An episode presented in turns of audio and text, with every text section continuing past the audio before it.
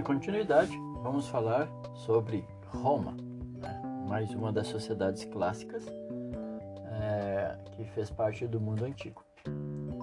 Então, a partir da cidade de Roma, os romanos conquistaram vários povos. As conquistas provocaram mudanças socioeconômicas, políticas e no cotidiano de sua população. Assim como na história da Grécia Antiga, é possível dividir a história romana em períodos. A base dessa divisão são as mudanças ocorridas nas formas de governos da uh, primeiro momento uh, monarquia romana. A Roma está dividida por períodos, né? Então, os períodos uh, divididos vão demonstrar o desenvolvimento que teve essa, essa civilização. Etruscos, do século 6 a.C., que vai dar origem, né, essa, esse esse povo vai dar origem o que é uh, Roma, monarquia, república e império. Monarquia romana ela se estende de 753 a.C., segundo a tradição da, da fundação da cidade de Roma. Né? Então a tradição romana vai dizer que 753 foi quando foi fundado, até 509, quando vai ser substituída a monarquia pela república. E assim sucessivamente de 509 a 27 a.C., Otávio é proclamado imperador. Começa então o ano 1, nascimento de Jesus. Tá? Então aí é um, é um divisor é, temporal histórico. Divisão do Império Romano, de 27 a 395, né? divisão do Império Romano em duas partes: Império Romano do Ocidente e Império do Oriente. Oriente é onde é, é o Império Bizantino. Tá? E queda do Império, Posteriormente, aí nessa divisão, né, a queda do Império Ocidental marcada pela invasão dos romanos pelos Erulos, ou seja, povos bárbaros. Roma localização. A Península Itálica era ocupada por etruscos ao norte, latinos, sabinos e samitas ao centro, e gregos que ocupavam terras ao sul, que é conhecido como Magna Grécia. Desde a extensão a expansão colonial ocorrida no princípio do período arcaico, né, a, a Magna Grécia já fazia parte aí, é, desse processo de expansão. Então, posteriormente vai virar Roma. Os etruscos, é, povo que vivia na região da atual Toscana, exerceram grande influência na própria formação de Roma. Muito embora as pesquisas históricas sobre esses períodos sejam limitadas, uma vez que sua escrita ainda não foi decifrada. De qualquer forma, Parece certo que por volta do século 6 a.C., os etruscos chegaram à região do Lácio, berço original de Roma, e deixaram influências marcantes na civilização romana, pois, além de serem bons agricultores, ativos comerciantes e hábeis no trabalho com o bronze e com a cerâmica, foram influenciados pelos gregos da Magna Grécia, com os quais mantinham relações comerciais. Roma, monarquia. O rei tinha atribuições administrativas, militares, jurídicas e religiosas. Havia um conselho de anciões, que seria o Senado, que exercia funções legislativas, como o poder de veto sobre leis propostas pelo rei, e uma assembleia da qual participavam todos os proprietários de terras. Bom, fica bem, bem interessante a gente ver né, que essa democracia grega, junto com essa estrutura romana aqui, né, na, na monarquia, a gente já vê né, que então existia um senado que limitava os poderes do rei, mais ou menos parecido com o que a gente tem hoje na atualidade. A economia romana baseava-se na, na atividade pastoril e a sociedade era assim dividida: patrícios, camada social dominante, grandes proprietários de terras, clientes, classes intermediárias formadas por indivíduos que se colo colocavam sob dependência ou proteção patrícia em troca de prestação de serviço. Né? Os patrícios são a elite, né? a burguesia, mas não tem essa denominação ainda. Plebeus, homens livres, sem direitos políticos, trabalhavam como camponeses, artesão, artesãos ou comerciantes e estavam sujeitos à escravidão por dívidas. Então essa é a divisão social romana: patrícios, clientes e plebeus. Na Roma República, no período republicano, consolidou-se o modo de produção escravista e definiu-se o perfil imperialista da civilização romana. Controlado pela elite patrícia, o Senado passou a ser órgão de maior poder político. bem nas questões é, é, políticas, né?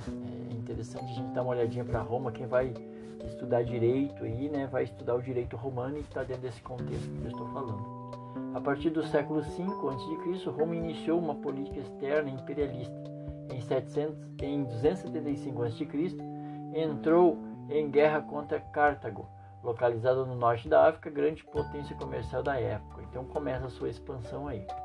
O conflito é, ficou conhecido como Guerras Púnicas, entre 264 e 146 a.C. Roma se sobrepôs como potência hegemônica a Cartago, é, converteu-se em província romana. Ou seja, eles conquistaram é, Cartago e ali eles já deram a cidadania romana para essa população. A Roma Império, em 27 a.C., após receber do Senado o título de Augustus, que lhe atribuía poderes divinos e estabelecia o culto ao imperador, Otávio reorganizou as estruturas políticas de Roma e centralizou o poder. Durante o Alto Império, Roma atingiu seu apogeu, desfrutando das conquistas territoriais que atingiram seu ponto máximo. Otávio Augusto dividiu o império em 54 províncias, estabeleceu a paz nas fronteiras, que fica conhecida como Pax Romana, estendeu a cidadania para 5 milhões de pessoas de diversas regiões sob o controle romano. Então, veja interessante, né? O império vai se expandir de tal maneira que vai se dividir em 54 províncias, né? É, tanto para a parte da Europa, na Ásia e no norte da África. A divisão do império. Alguns imperadores tentaram dar sobrevida ao império, convertido ao cristianismo.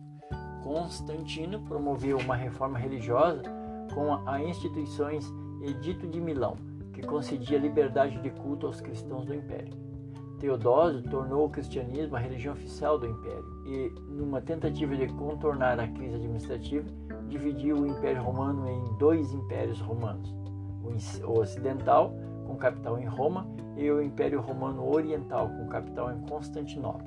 Constantinopla é a capital é, da, da, da, aldeia grega né, que foi fundada, é, é, conhecida como Bizâncio. Então, Constantinopla vai ser a sua capital. Mas aí a Roma já, já conquistou esse, esse território. Expansão territorial e poder. Desde os primeiros tempos de sua existência, Roma enfrentou conflitos com povos vizinhos. Nesse período, eram frequentes os conflitos e disputa por terras e colheitas. Ao mesmo tempo, os romanos tinham a necessidade de conquistar novas terras para uma população sempre crescente. A cada guerra, Roma melhorava seus equipamentos e organizavam e a organização de seu exército. A forma pela qual certo território era conquistado determinava o modo como os romanos tratavam o povo dominado.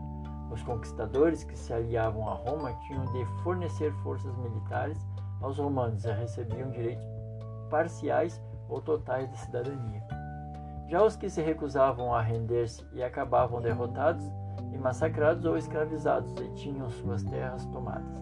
Então vejam, Roma, no primeiro momento, ela vai é, é, se, se estruturar internamente e, posteriormente, ela vai fazer as suas conquistas. E cada território conquistado, aqueles que resistiam a Roma tornavam-se escravos. Os que não resistiam se aliavam e ganhavam a cidadania. Conquistas e modificações sociais. Aumento das trocas comerciais no Mediterrâneo em função da produção e excedentes agrícola e na indústria artesanal, interligando cidades e regiões dos três continentes, então conhecidos Europa, África e Ásia. É, essas aí são a, as partes, as relações comerciais que vão se formar dentro do Mediterrâneo. Aí, né? Formação de ordem dos equestres, seriam os cavaleiros, um grupo constituído por indivíduos que haviam enriquecido comercialmente e que tinham renda suficiente para servirem na cavalaria do exército. Então, muitos que eram nobres aí nesse momento, que estavam enriquecidos, começaram a fazer parte do exército romano, que o prestígio era muito alto. Enriquecimento e fortalecimento dos comerciantes, que em pouco tempo passaram a reivindicar participação na vida política. Grande aumento de números de escravos, que seriam os prisioneiros de guerra e dívidas com o Estado, enriquecimento do Estado romano gerando, gerado pelo pagamento de tributos nas províncias, conquistas romanas e pela venda de escravos. Então essas conquistas aí vão gerar uma economia muito grande para Roma. Concentração das terras conquistadas nas mãos dos grandes proprietários, êxodo rural em direção a Roma, ou seja, as pessoas estão saindo do campo e indo para as cidades, causando pela, causados pela ruína de pequenos proprietários que não conseguiam competir com os preços de produtos que chegavam das províncias ou de grandes propriedades nas quais eram empregadas a mão de obra escrava. A expansão da vida urbana em função do crescimento do artesanato, da atividade comercial e do êxodo rural também favoreceu essa quebra aí desses pequenos comerciantes e, e agricultores. Construção de grandes obras públicas como anfiteatros, circos, templos, estradas e aquedutos. Aquedutos são onde é transportado a água de um local para outro, de alguns uns, uns, canos, mas não são canos, são feitos de pedras, uns caminhos aonde é, com toda uma geometria eles transportavam essa água de um lugar para o outro pela gravidade os escravos romanos. Assim como na Grécia, em Roma havia três origens para a escravidão: a guerra, a descendência e o endividamento. Entretanto, de acordo com a historiografia tradicional, era com as guerras que Roma conseguia a maior parte dos escravos. O contingente desses aumentos, de forma expressiva no período da República e o início da fase imperial, houve um crescimento muito grande né, nesse, nesse primeiro momento.